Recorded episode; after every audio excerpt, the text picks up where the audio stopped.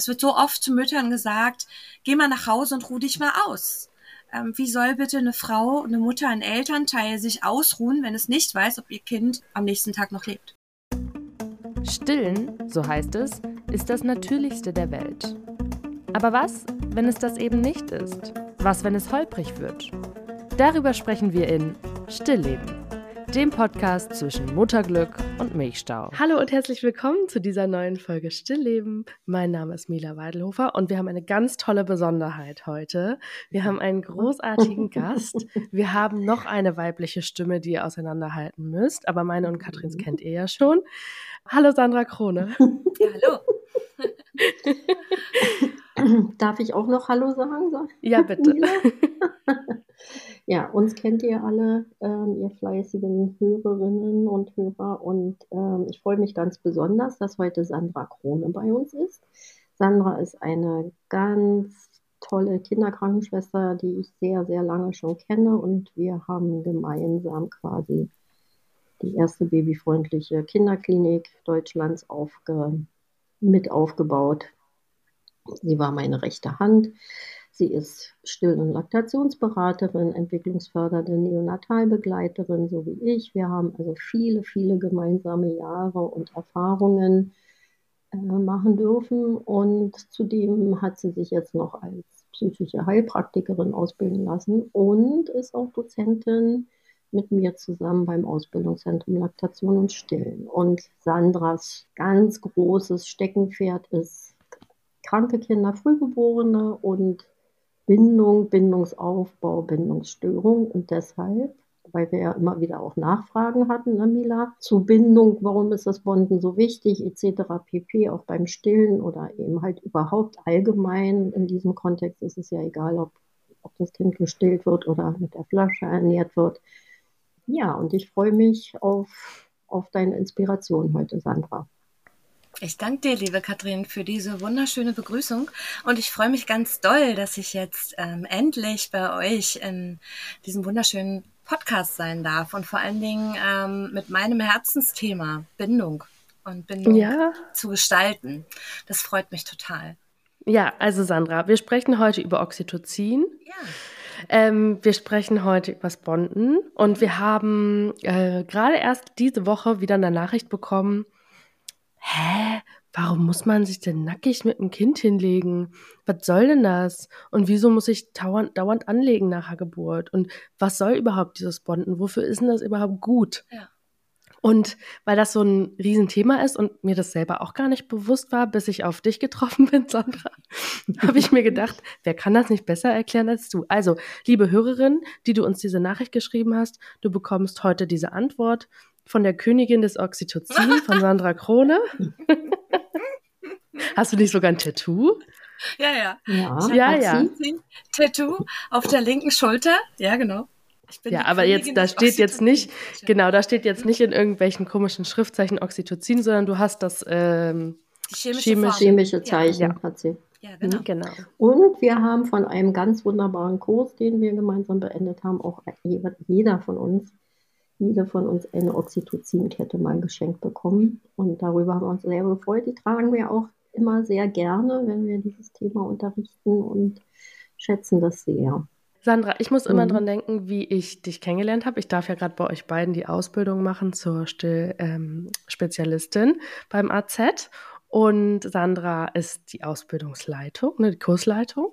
Und Sandra hat uns mhm. am ersten Tag erstmal erklärt, warum man es aushält, stinkende Teenager zu Hause zu haben. Und vielleicht magst du damit mal einsteigen, weil ich jetzt mit meinem mhm. Dreijährigen ganz oft an deine Worte denken muss. Gott sei Dank habe ich mit dem gebondet, sonst würde ich jetzt völlig ausflippen.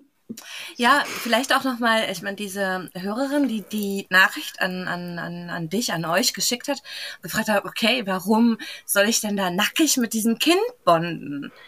Und ich glaube, wenn wir vielleicht alle da mal so ein bisschen reinfühlen und mal so dran denken, wie das war, als wir uns in unseren Partner, in unsere Partnerin verliebt haben, was wir da gebraucht haben. Ich meine, wir haben uns ja nicht irgendwie von weit weg verliebt, sondern wir brauchten Nähe miteinander. Es geht ja darum, sich anzuschauen, sich zu berühren, Kontakt miteinander zu haben. Und diese Geburt ist natürlich für beide exorbitant anstrengend, also für die Mama wie für das Baby.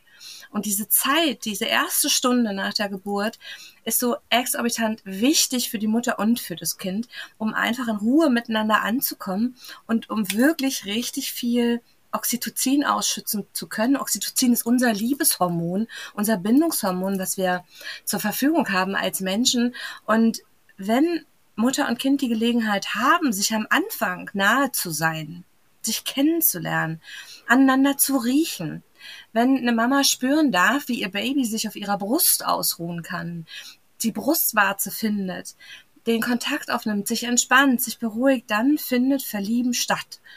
Und das ist so das, was ich auch in eurem Kurs meinte, wenn wir als Frauen, als Mütter in die Position kommen, unsere Kinder erleben zu dürfen sie zu riechen, zu spüren, okay, das ist dieses Baby. Wenn unsere Babys uns riechen können als Mütter, ne? also die Pheromone, die wir auch oder beziehungsweise auch ähm, die Montgomery-Drüsen produzieren auch ein Lubrikat, was ähm, dem, dem Geruch des Fruchtwassers ähnlich ist. Also sprich, dass die Babys ihre Mütter auch am Geruch erkennen können. Und alles das sorgt dafür, dass Mutter und Kind sich verlieben können.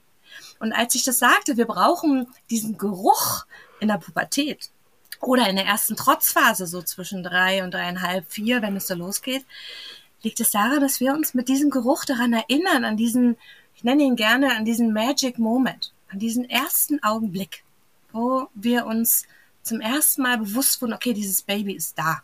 Das ist mein Kind. Das habe ich geboren. Und dieser Moment wird wieder getriggert, wenn wir dieses Kind riechen.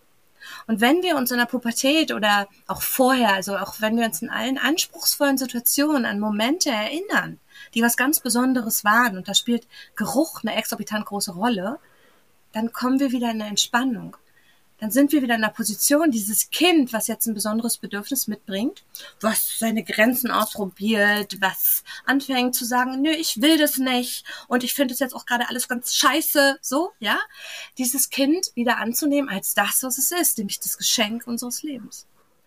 Und von, also wenn wir uns das von diesem Aspekt angucken, Bindung entsteht schon in der Schwangerschaft natürlich, und dann ist es aber immer ein immer wiederkehrender Prozess für das Kind wie für die Eltern. Sich immer wieder zu dran zu erinnern und immer wieder große Nervenbahnen zu strukturieren, neuronal beim Kind, aber auch bei uns, die klar machen, okay, das ist mein Baby, das ist mein Kind, wir sind die Eltern und wir sind füreinander da. Das ist ja das, was Verlieben macht. Und wenn wir uns vielleicht alle an unsere Beziehungen erinnern, die sind ja auch nicht nur rosarot. Nicht wahr? Also ähm, es wird immer hoch und tief geben, aber in einem Tief in der Partnerschaft entscheide ich mich doch wieder für ein Hoch, wenn mir mein Partner was bedeutet, meine Partnerin was bedeutet. Wenn ich mich daran erinnern kann, wie war unser Magic Moment. Wenn mhm. ich mich mhm. immer wieder dafür entscheiden kann. Und das ist der, die Position, ähm, wo ich finde, dass wir als begleitende Personen ähm, Eltern hinbringen, sollen und müssen in Kliniken, gerade in Kliniken, wenn sie dort entbinden, diesen Moment erleben zu können. Jetzt ist es ja so, dass total viele ähm, das nicht erleben. Also es ist ja. überhaupt nicht gängig, dass gebondet wird im Kreissaal, ja. äh, dass darüber hinaus auf der Wochenbettstation mhm. ein Bonding stattfinden darf oder soll oder darauf hin, ähm, hingewiesen wird. Das ist, ähm, also ich meine, ich kann es jetzt nur aus meinem, aus meiner ja. zwei Geburtenperspektive sehen, in zwei verschiedenen Krankenhäusern, in zwei verschiedenen Städten. War nie Thema.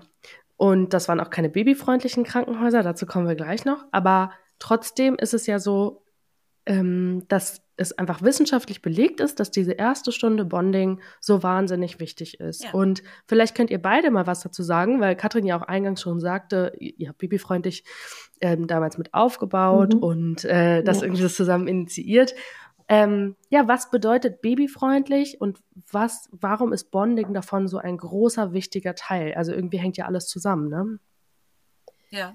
Ähm, also wir haben ja beide sehr, sehr langjährige Erfahrungen. Ich schau mal, ich hatte ja schon mal gesagt, ich bin seit über 40 Jahren Kinderkrankenschwester. Und wenn ich mir so die Kinderkliniken ansehe und betrachte, wie früher gearbeitet wurde und heute gearbeitet wurde, ist da schon ganz viel passiert und entstanden. Und äh, wir kommen ja auch immer wieder an den Punkt, Sandra und ich, dass gerade insbesondere bei Kindern, die verlegt werden müssen, die eine Notfallsituation eventuell haben, die ähm, medizinisch erst einmal versorgt werden müssen oder zu früh geboren sind, dass es da nochmal noch mal wichtiger ist, dass die Eltern so schnell wie möglich mit ihrem Kind bonden dürfen, damit sie sich auch für ihr Kind einsetzen und stark machen. Also damit diese Beziehung aufgebaut werden kann. Und wir haben beide ein ganz schönes Beispiel, ein schwer herzkrankes Kind, was eine sehr große OP hatte. Und die Mutter ist so stark mit ihrem Kind verbunden, dass sie nicht eine Minute ihr Kind auf der Intensivstation alleine gelassen hat. Das machen wir noch mal in einer anderen Folge ähm, intensiver. Aber dieses Bonden stellt die Weichen fürs Leben letztendlich. Aber Moment, die war so eng mit ihrem Kind verbunden, weil sie die Möglichkeit hatte, nach der Entbindung oder nach der Geburt, ja. sagt man ja, ja. Äh, das Kind auf die Brust zu legen, ja. den Herzschlag zu spüren gegenseitig und sich einfach nackig genau. irgendwie mhm. äh, diesen ersten Moment, diesen Magic Moment zu gönnen. Ne? Das ist ja jetzt und auch wenn, nicht normal. Nein, und wenn dieser erste Moment nicht sein kann, weil, weil es eine Notsituation gibt, dann ist es wichtig, dass man das so schnell wie möglich nachholt und nicht erst äh, am nächsten Tag, weil es ist jetzt gerade Mitternacht oder ähm, äh, Stunden später, sondern das ist ja das, was auch eine ähm, babyfreundliche Kinderklinik ausmacht. Die bringen Mutter und Kind so schnell, wie es irgendwie geht, wieder zusammen. Ich finde, man muss aber einfach auch sagen, jetzt mal fernab, ähm, wir haben auf der einen Seite diesen Magic Moment, also dieses wunderbar kostbare Geschenk des Verliebens. Und Verlieben ist das, ne, also mit dem Verlieben wird Bindung wirklich etabliert und dann ist es immer ein wiederkehrender Prozess, der es wirklich ähm, stabil macht zwischen Eltern und Kind, egal ähm, welche Problematiken dieses Familienmodell erwarten wird. Aber wir wissen trotzdem, also neben dem Magic Moment auch, dass es für die körperliche Situation der Frau wie des Kindes einen unglaublich wichtigen Beitrag macht, wenn Kinder gebondet werden. Also die Kinder beruhigen sich, die Stresshormone der Kinder sinken deutlich schneller ab, wenn sie im Haut-zu-Haut-Kontakt mit ihrer Mutter sind. Also sie werden nicht so schnell kalt. Also sie halten ihre Körpertemperatur. Der Blutzuckerspiegel wird viel, wesentlich stabiler. Die Kinder kommen schneller ins Saugen an, an, der Brust der Mutter, was ihre körperliche Situation natürlich deutlich verbessert. Die Frauen haben aber auch deutlich weniger Blutungen, wenn die Kinder so schnell wie möglich an die Brust der Mutter kommen. Auch bei den Frauen sinken die Stresshormone ab. Die haben auch deutlich weniger Schmerzen, wenn sie Oxytocin ausschütten. Also wir haben hier zwei Säulen sozusagen, die wichtig sind und wo ich es immer wieder schade finde, dass das Personal in den Kliniken das nicht weiß und es den Frauen nicht sagt.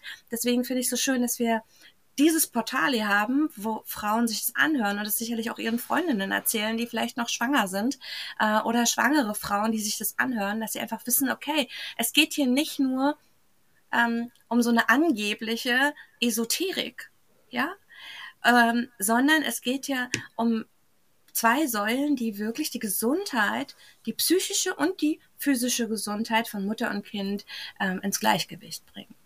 Und das ähm, finde ich so wichtig. Und Katrin meinte ja, diese Kinder mit den besonderen Bedürfnissen erzählen natürlich die Kinder, die eine Erkrankung mitbringen, ob das jetzt eine Herzerkrankung ist, eine Stoffwechselerkrankung, ähm, auch schlimmere Erkrankungen, also im zentralen Nervensystem etc. pp. oder ob es frühgeborene Kinder sind, ähm, die bringen eine besondere Situation mit. Es ist eine anspruchsvolle Situation für Eltern. Es ist eine Situation, die anders ist als erwartet. Und wie soll ich denn durch so eine Situation gehen als Eltern, wenn ich nicht verliebt bin, wenn ich nicht Liebe habe für dieses Kind, wenn ich dieses Kind nicht kennenlernen darf? Und zwar das von Anfang an. Ähm, wenn mir irgendjemand irgendwann ein Kind nach Hause bringt und sagt, okay, das nehmen Sie jetzt mal mit, mhm. jetzt ist es irgendwie reif. Und ich kenne dieses Kind nicht. Und dann wird dieses Kind, ähm, ja, wird dieses Kind erzählen wollen, was ihm passiert ist da im Krankenhaus, wie das so war.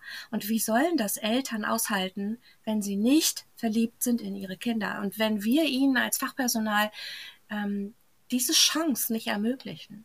Mhm. Ich möchte gleich nochmal darauf eingehen, was, äh, was alles möglich ist im Bonding oder was ihr auch bisher schon möglich gemacht habt. Ne? Ich glaube, das erweitert dann auch nochmal vom Fachpersonal, die unseren Podcast hören, vielleicht den Horizont. Weil ich habe das mhm. mitbekommen im Seminar, ähm, sitzen ja eigentlich vor allem Kinderkrankenschwestern, Hebammen, ähm, und, und weniger Menschen, die gar nicht vom Fach sind wie ich. Und selbst die sitzen da mit offenem Mund und mhm. sagen, mhm. Ihr lasst einen Kaiserschnitt bonden? Mhm. Also mhm. ähm, Sachen, die für euch vermutlich schon jahrelang selbstverständlich sind, sind es eben in den meisten Kliniken in Deutschland nicht. Und ähm, vielleicht können wir einmal durchspielen, was der perfekte, jetzt kein, kein, ähm, keine frühe Woche, sondern wirklich ein mhm. reifes Neugeborenes. Wie verhält man sich im besten Fall, wenn das auf die Welt kommt? Also, mein Kind wird geboren, kein, sagen wir jetzt mal keine Intervention, spontan. Ja. Ich nehme es hoch und lege es mir auf die Brust. Genau, das also das ist schon mal, das hast du gut gut formuliert, Mila, weil ähm, das ist ja schon mal das Erste, ne, dass, dass häufig die Hebamme, ähm, die der Frau geholfen hat, sie unterstützt hat, das Kind nimmt und der Mutter auf den Bauch legt. Und das sollte man auch nicht tun. Man sollte der Mutter einfach auch erstmal einen ganz kleinen Moment geben zum Durchatmen, zum Begreifen. Ähm, und dann sollten die Frauen ihr Kind selbst hochnehmen und sich auf den Bauch, auf die Brust, zwischen die Brüste legen, wo es ihnen angenehm ist. Mhm. Und es gibt ja das transistorische Baby, also das heißt, man sollte schon als Fachpersonal Mutter und Kind im Auge behalten, die erste Zeit, also 20, 30 Minuten nach der Geburt, dass da keine Krisen entstehen, aber sich doch merklich zurückziehen und beide erstmal wirklich in Ruhe lassen. Und ich versuche das immer in den, in den Schulungen, glaube, da sind Sandra und ich, äh, da sind wir uns sehr einig. Ähm, wir versuchen das auch immer zu erklären. Seid, ihr seid frisch verliebt, ihr seid im Hotel und wollt auch nicht Onkel Hans und Tante Uschi dabei haben. ihr wollt eure Ruhe haben. Ihr wollt euch kennenlernen. Ihr wollt schmusen. Ihr wollt ja euch riechen. Ne? Sandra hat schon einen seligen Lächeln im Gesicht. Ja, und ja, äh, medizinische Dinge wie die erste Vorsorgeuntersuchung schauen, wie viel wiegt das Baby, wie lang ist es, was auch immer, das sind alles Maßnahmen, die sollten wirklich, wirklich hinten anstehen. Und leider ist die Routine in den Kliniken genau andersrum. Wir machen erstmal schnell, schnell alles fertig, weil wir dann die Papiere fertig machen können. Ne? Das dauert ja nicht lange. Und ähm, dann ist Bonden schon ein bisschen durch. Ne? Dann trinken die Kinder meist auch nicht mehr an der Brust im Kreislauf. Oftmals nicht. Äh, Sandra, was ist denn noch wichtig zu beachten in dieser ersten Stunde? Also man sagt ja eigentlich, das Baby soll dann, also erstmal wichtig, was glaube ich viele falsch verstehen, auch die Mutter muss nackt sein obenrum. Also ja. da, wo das Baby ja. drauf liegt. ja, ich weiß nicht, richtig. Ja. Mhm. Was ja bei den, bei den Frauen im Kreissaal ja ganz oft auch so ist, ja, dass sie einfach ähm, oder sie einfach irgendwie schon ein, ein Oberteil mitbringen, was irgendwie Knöpfe hat. Also sie müssen ja nicht alles ausziehen, wenn sie nicht wollen. Aber wichtig ist wirklich, dass die Frau ähm, auch oberkörperfrei ist sozusagen. Wichtig, dass dieses Kind halt diesen Körperkontakt hat, weil der Körperkontakt das Kind beruhigt. So spürt das Kind den Puls der Mutter. Und wenn dieses Kind Haut-zu-Haut-Kontakt hat, dann wird's warm gehalten. Ja, und das also den, den größten Teil an Körperoberfläche zu haben, das ist das, worum es geht. Ich glaube, viele äh, Geburtshelfer und Geburtshelferinnen sind sich dessen schon bewusst. Ja, wie wichtig das ist. Dennoch ist es genauso wie Katrin es sagt. Wir haben natürlich ähm, in ganz vielen Bereichen ähm, mit Personalnotstand zu tun. Und dann geht's darum, schnell, schnell. Dennoch sage ich immer wieder, wenn ich in dieser Situation sein darf, im Kreißsaal zu sein, äh, wir machen uns viel mehr Arbeit, wenn wir Mutter und Kind voneinander trennen, weil dann sind die Kinder schlechter, die Frauen sind schlechter, als wenn wir ihnen diesen kostbaren Augenblick geben.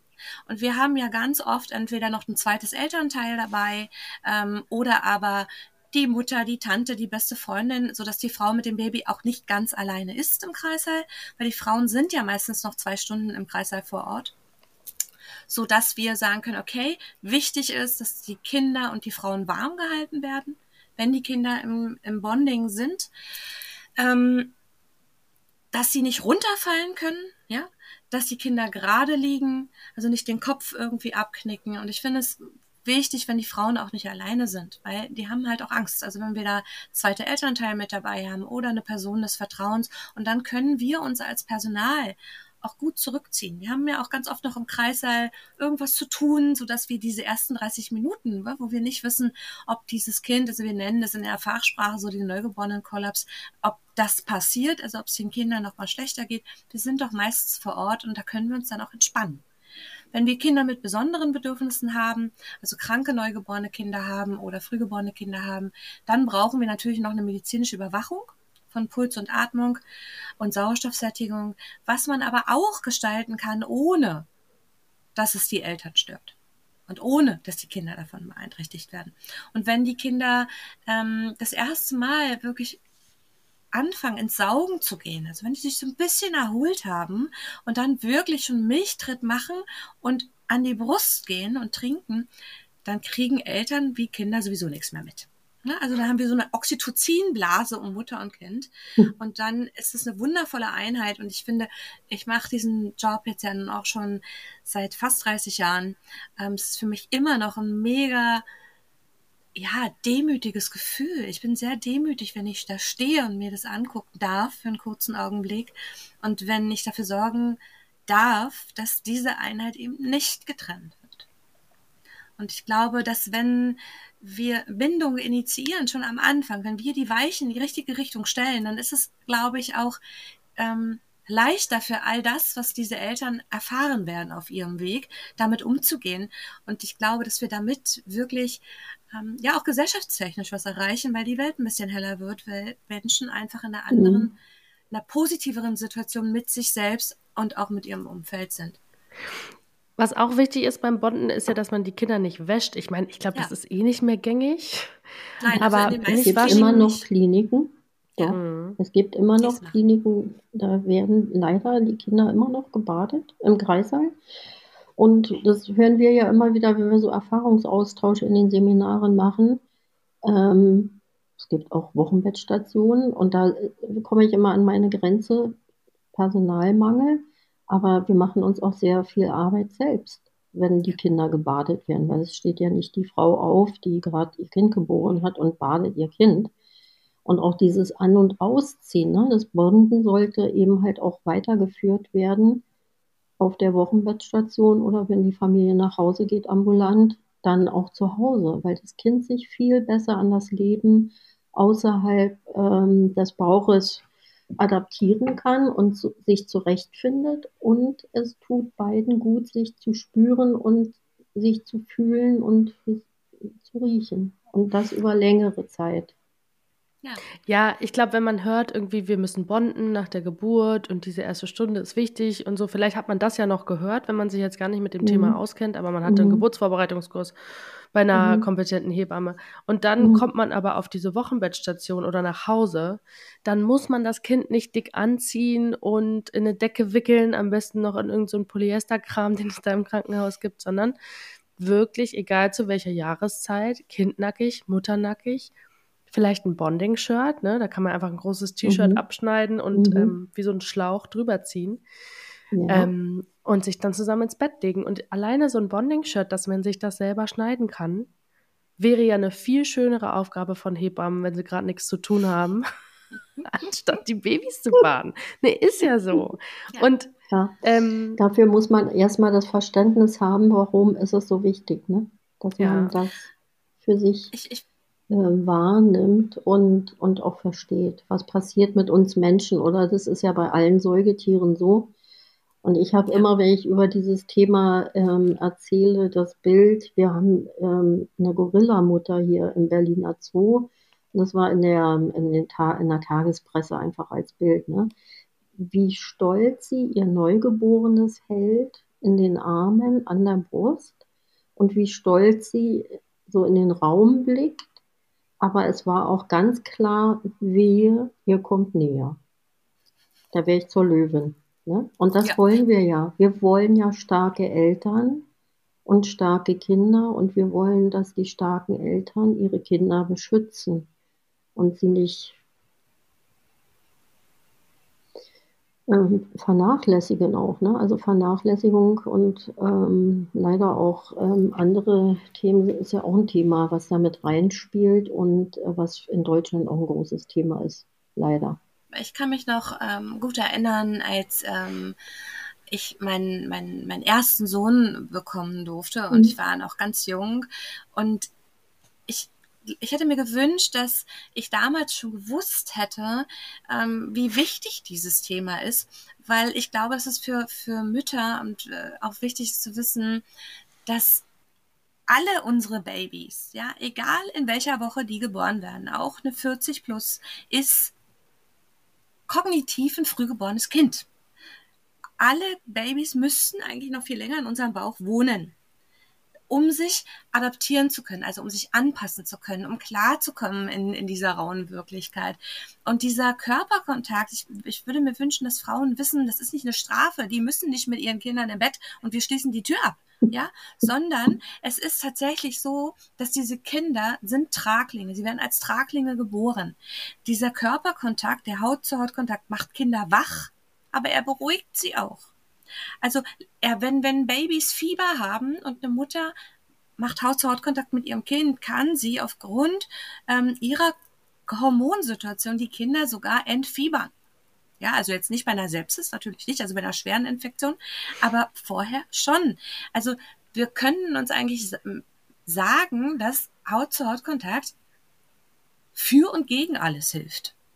Ja, also wenn ich ein Kind habe, was un, ganz unruhig ist, was ganz doll weint, weil die Geburt für dieses Kind sehr überfordernd war, weil es vielleicht den Kontakt zur Mama verloren hat unter der Geburt, ist Bonding heilend.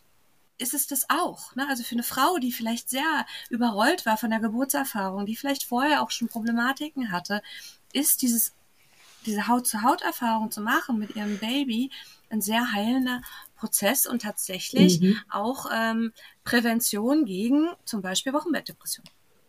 Nee.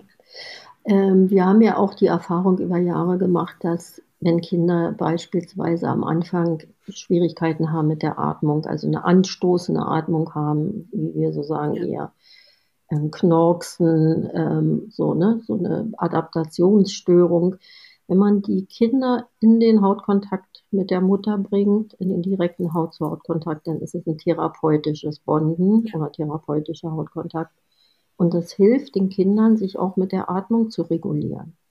Und auf der Neo haben wir ganz oft beobachten können, da die Kinder ja an der Sauerstoffüberwachung sind und am Monitor sind, ne, ähm, und Kinder vergessen dann eben halt, wenn sie schwer krank sind, auch öfters mal zu atmen, also haben sogenannte Bradykardie oder also gehen mit dem Puls runter und, und haben eine Apnoe, also hören auf zu atmen. Und wenn die im Haut-zu-Haut-Kontakt sind, sind die viel stabiler und brauchen auch weniger Sauerstoff zu, zugeführt bekommen.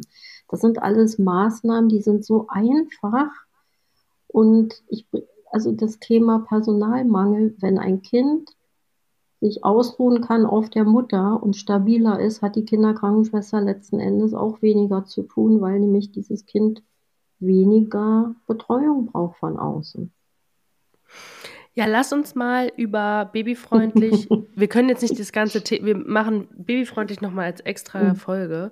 Ja. Aber lasst uns mal bitte über dieses Bonden nach dem Kaiserschnitt, Bonden bei frühen mhm. Wochen sprechen, weil das ist wirklich was, was ja, also was ja fast revolutionär ist. Zumindest wenn ich mir ähm, meine, ja, anderen, ähm, die anderen ich würde jetzt fast sagen Kolleginnen, aber die anderen, die in dem Seminar sitzen und gerade die Ausbildung machen, wenn ich mir die angucke, wenn ihr erzählt, dass ihr da irgendwie eine 25., 27., 30. Woche bonden lasst, ähm, mhm. wie geht das? Ähm, Sandra, magst du erzählen? Ja, also man muss natürlich sagen, das Bonding das erste Bonding, also wir müssen das, glaube ich, auch ein bisschen unterscheiden bei frühgeborenen Kindern, dieses erste Bonding im Kreissaal und das weiterführende Bonding auf der Intensivstation. Ja, weil Bonding ist kein einmaliger Prozess. Das hatten wir ja vorhin schon gesagt. Bei einem reifen Neugeborenen sollte es bitte auf der Wochenbettstation und zu Hause auch weitergehen. Und man muss tatsächlich sagen, dieses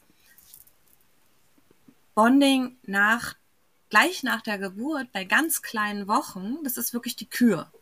Ja, also das ist was, das machen nicht alle Kliniken mit einer 22., 23. Woche zu bonden, aber es gibt Kliniken, die das tun, ja. die das einfach tun. Die haben ähm, wirklich auch sehr engagierte Menschen. Es ist auch eine persönliche Entscheidung, glaube ich, auch, auch der Ärzte und der Pflege, zu sagen, okay, wir machen das mit unseren kleinen Kindern. Ähm, es gibt Kliniken, die sind da noch nicht so weit, aber was ich finde, was alle machen sollten und können, ist auf den Intensivstationen zu bonden weil da ist die Apparatemedizin da. Natürlich will niemand, dass ein frühgeborenes Kind verstirbt. Wir brauchen natürlich eine ganz andere Überwachung bei diesen Kindern. Ähm, wir brauchen ein anderes Setting. Wir brauchen mehr Personal, was diese Kinder beobachtet. Wir brauchen ganz oft auch bei diesen Kindern noch eine Atemhilfe, eine Atemunterstützung oder vielleicht auch eine Beatmung.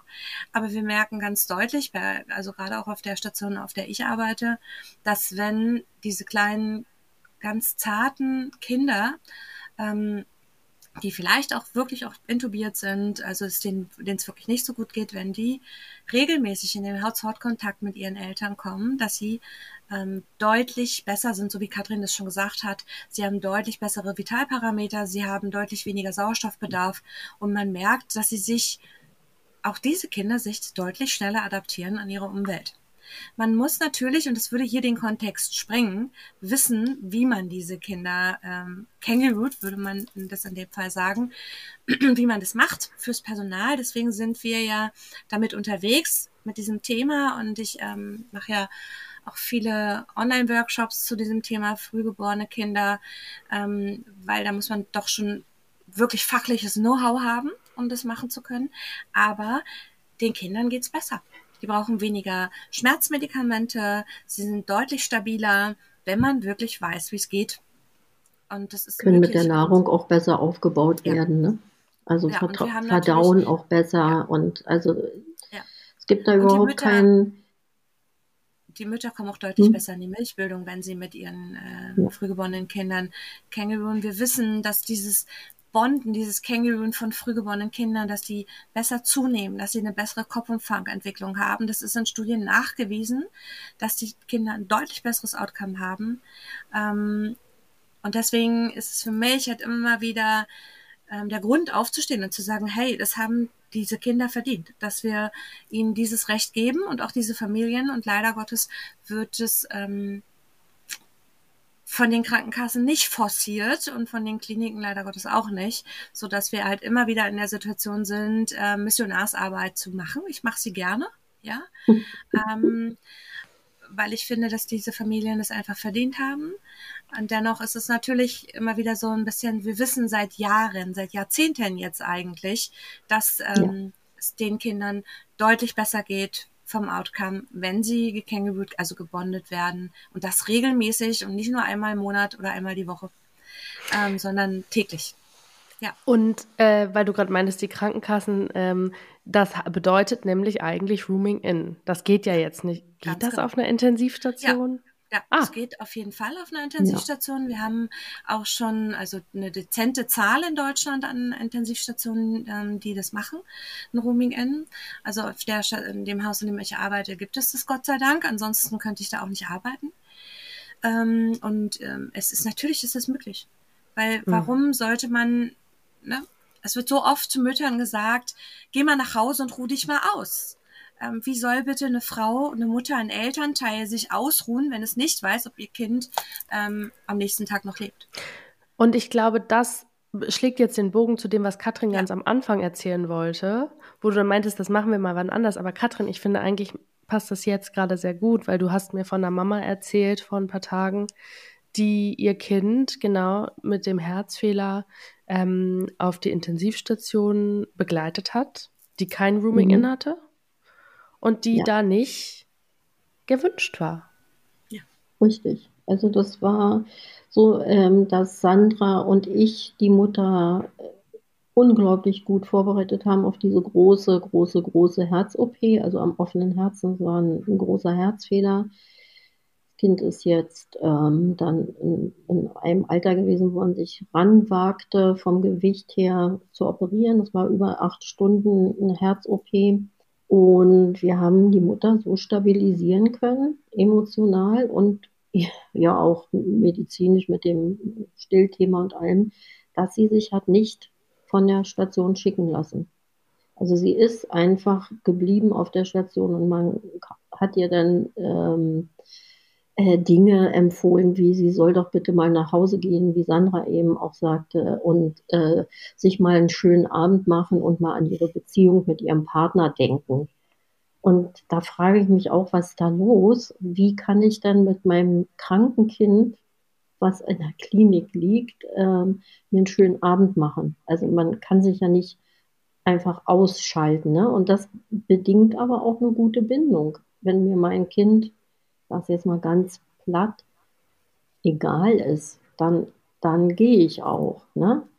Oder wenn ich mich nicht traue oder niemanden an meiner Seite habe, der mich so unterstützt und sagt, du hast Rechte. Wir haben die ähm, äh, E-Charter, die Kinderkonvention. Ein Kind hat ein Anrecht auf eine Bezugsperson.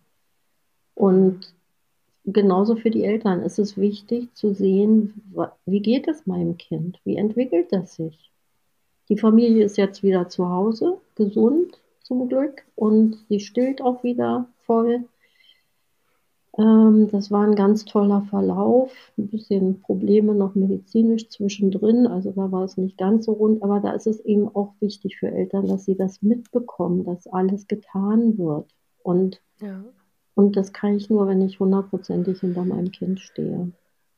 Und, und leider, ja leider ist es auf Intensivstation eher so, dass Eltern ähm, nicht 24 Stunden rund um die Uhr willkommen sind. Naja, ich, ich habe das jetzt, also ich habe ja nur den, ich kenne jetzt nicht niemanden, dem das jetzt widerfahren ist in den letzten Jahren, aber ich äh, weiß, dass sowohl mein Bruder als auch ich nach der Geburt auf der Intensivstation gelandet sind. Ich habe mit meiner Mutter mhm. drüber gesprochen neulich. Und habe sie gefragt, wie war das denn?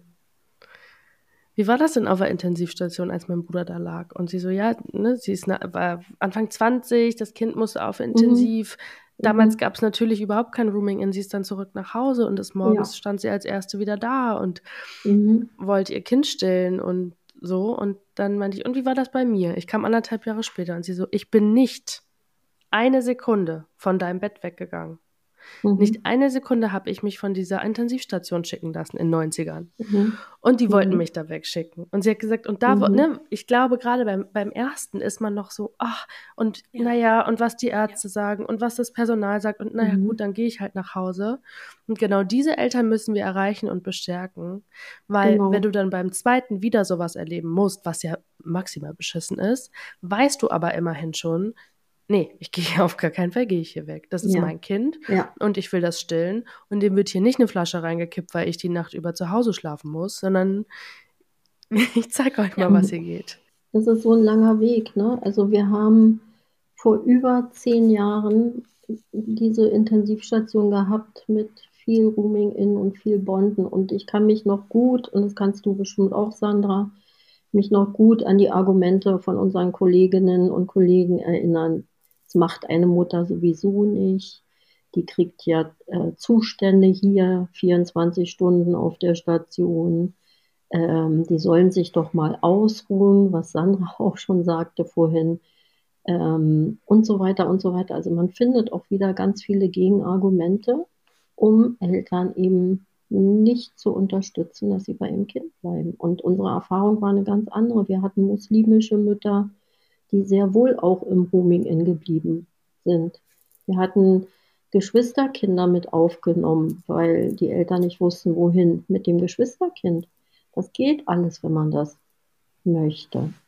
Aber dazu muss die Bereitschaft da sein und von ganz oben auch gewünscht sein, ne? von Chefarzt, Chefärztin und dann über Leitung zum Team. Ja, und ich finde, es muss Wissen da sein, Wissen auf beiden Seiten, also Wissen beim Personal, wie wichtig ähm, es für dieses System Familie ist und aber auch Wissen auf Seiten der Eltern, wo ihre Rechte sind. Also Katrin hat ja, die E-Charter schon erwähnt. Ich habe dieser Familie, von der Katrin gerade erzählt hat, die E-Charter auch ausgedruckt, bevor sie in die Klinik gegangen sind, ähm, dass sie auch was in der Hand haben. Und ich glaube halt einfach, wir sind als medizinisches Personal, besonders wenn wir unsere ähm, Reichskleidung anhaben, ähm, sowas ähnliches wie die Polizei. Also wenn Eltern in einer Situation sind, wo sie Panik haben, wo sie Angst haben, wo sie überfordert sind, ähm, sind die uns ausgeliefert. Das ist eine Machtposition, die wir als Personal haben. Und ähm, Eltern würden alles tun, was wir sagen, weil sie Angst um ihre Kinder haben, weil sie gar nicht wissen, was als nächstes passiert, weil sie noch nie in so einer Situation haben waren. Und es ist so das, was du sagst, Mila. Ähm, wenn diese Kinder, äh, wenn diese Eltern diese Zeit überwunden haben, vielleicht auch, und viele brauchen psychotherapeutische Hilfe, ähm, um so eine Zeit auf einer Intensiv zu verdauen und zu verarbeiten, nochmal in der Situation sind, schwanger zu sein, dass ihnen das dann nicht nochmal passiert. Ich habe so viele Klientinnen und Klienten in der Praxis, die ähm, eine Trennung erlebt haben in ihrer Vita von ihren Eltern. Und das macht sich bemerkbar, auch im späteren Erwachsenenalter. Ich bin sehr froh, dass viele ähm, Frauen jetzt schon ganz früh nach der Geburt äh, ihrer Kinder zu mir in die Praxis kommen, wenn sie das Gefühl haben, dass sie mit der Situation nicht klarkommen, wenn sie das Gefühl haben, sie haben eine Gewalterfahrung gemacht unter der Geburt, wenn sie auf Intensivstation waren, um das wieder aufzulösen und diesen Prozess des sich Nahekommens mit dem Kind nochmal nachzuholen. Und da wird mir immer wieder deutlich, wie wichtig dieser Anfang ist. Und wir können, glaube ich, nur dann was erreichen, wenn wir beide Seiten ähm, mit Wissen füttern sozusagen, also dem Personal auch immer wieder sagen, hey, ähm, ich verstehe das, dass du das gut meinst, ja, die meinen das ja nicht böse per se, ähm, die denken ja wirklich, es ist in Ordnung, dass die Frau soll sich ausruhen, die soll mal schlafen, die haben nicht, die wissen nicht, was da psychisch bei den Frauen und auch körperlich bei den Frauen passiert.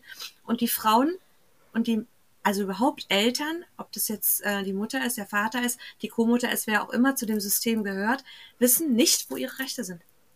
Mhm. Weil sie mhm in einer Paniksituation sind und deshalb in einem Tunnelblick sich befinden und machen, was ihnen gesagt wird.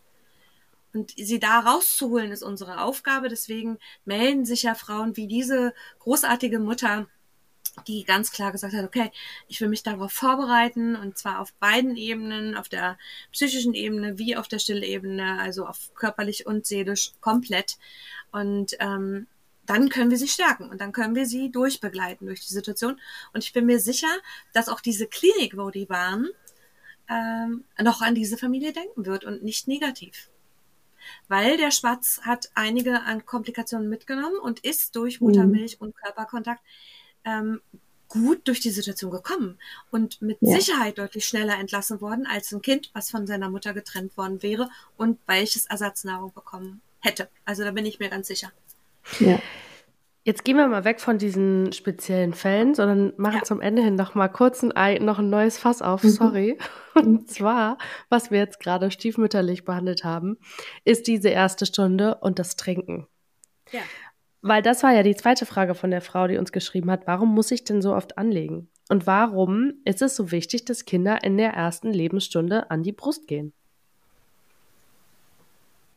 Das erste Stillen das hatten wir schon mal besprochen, ganz am Anfang unserer äh, Folgen. Und zwar ist es ein hormonelles Geschehen. Wir haben unter der Geburt regelmäßig Wehen und die Wehen werden durch Oxytocin ausgeschüttet.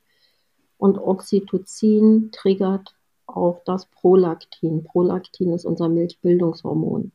Und das ist nach der Geburt des Kindes. Also es geht in der Auskreibungsphase nochmal runter im Spiegel und dann steigt das ganz immens um, ums x-fache an und der Spiegel ist dann direkt nach der Geburt so hoch wie nie wieder.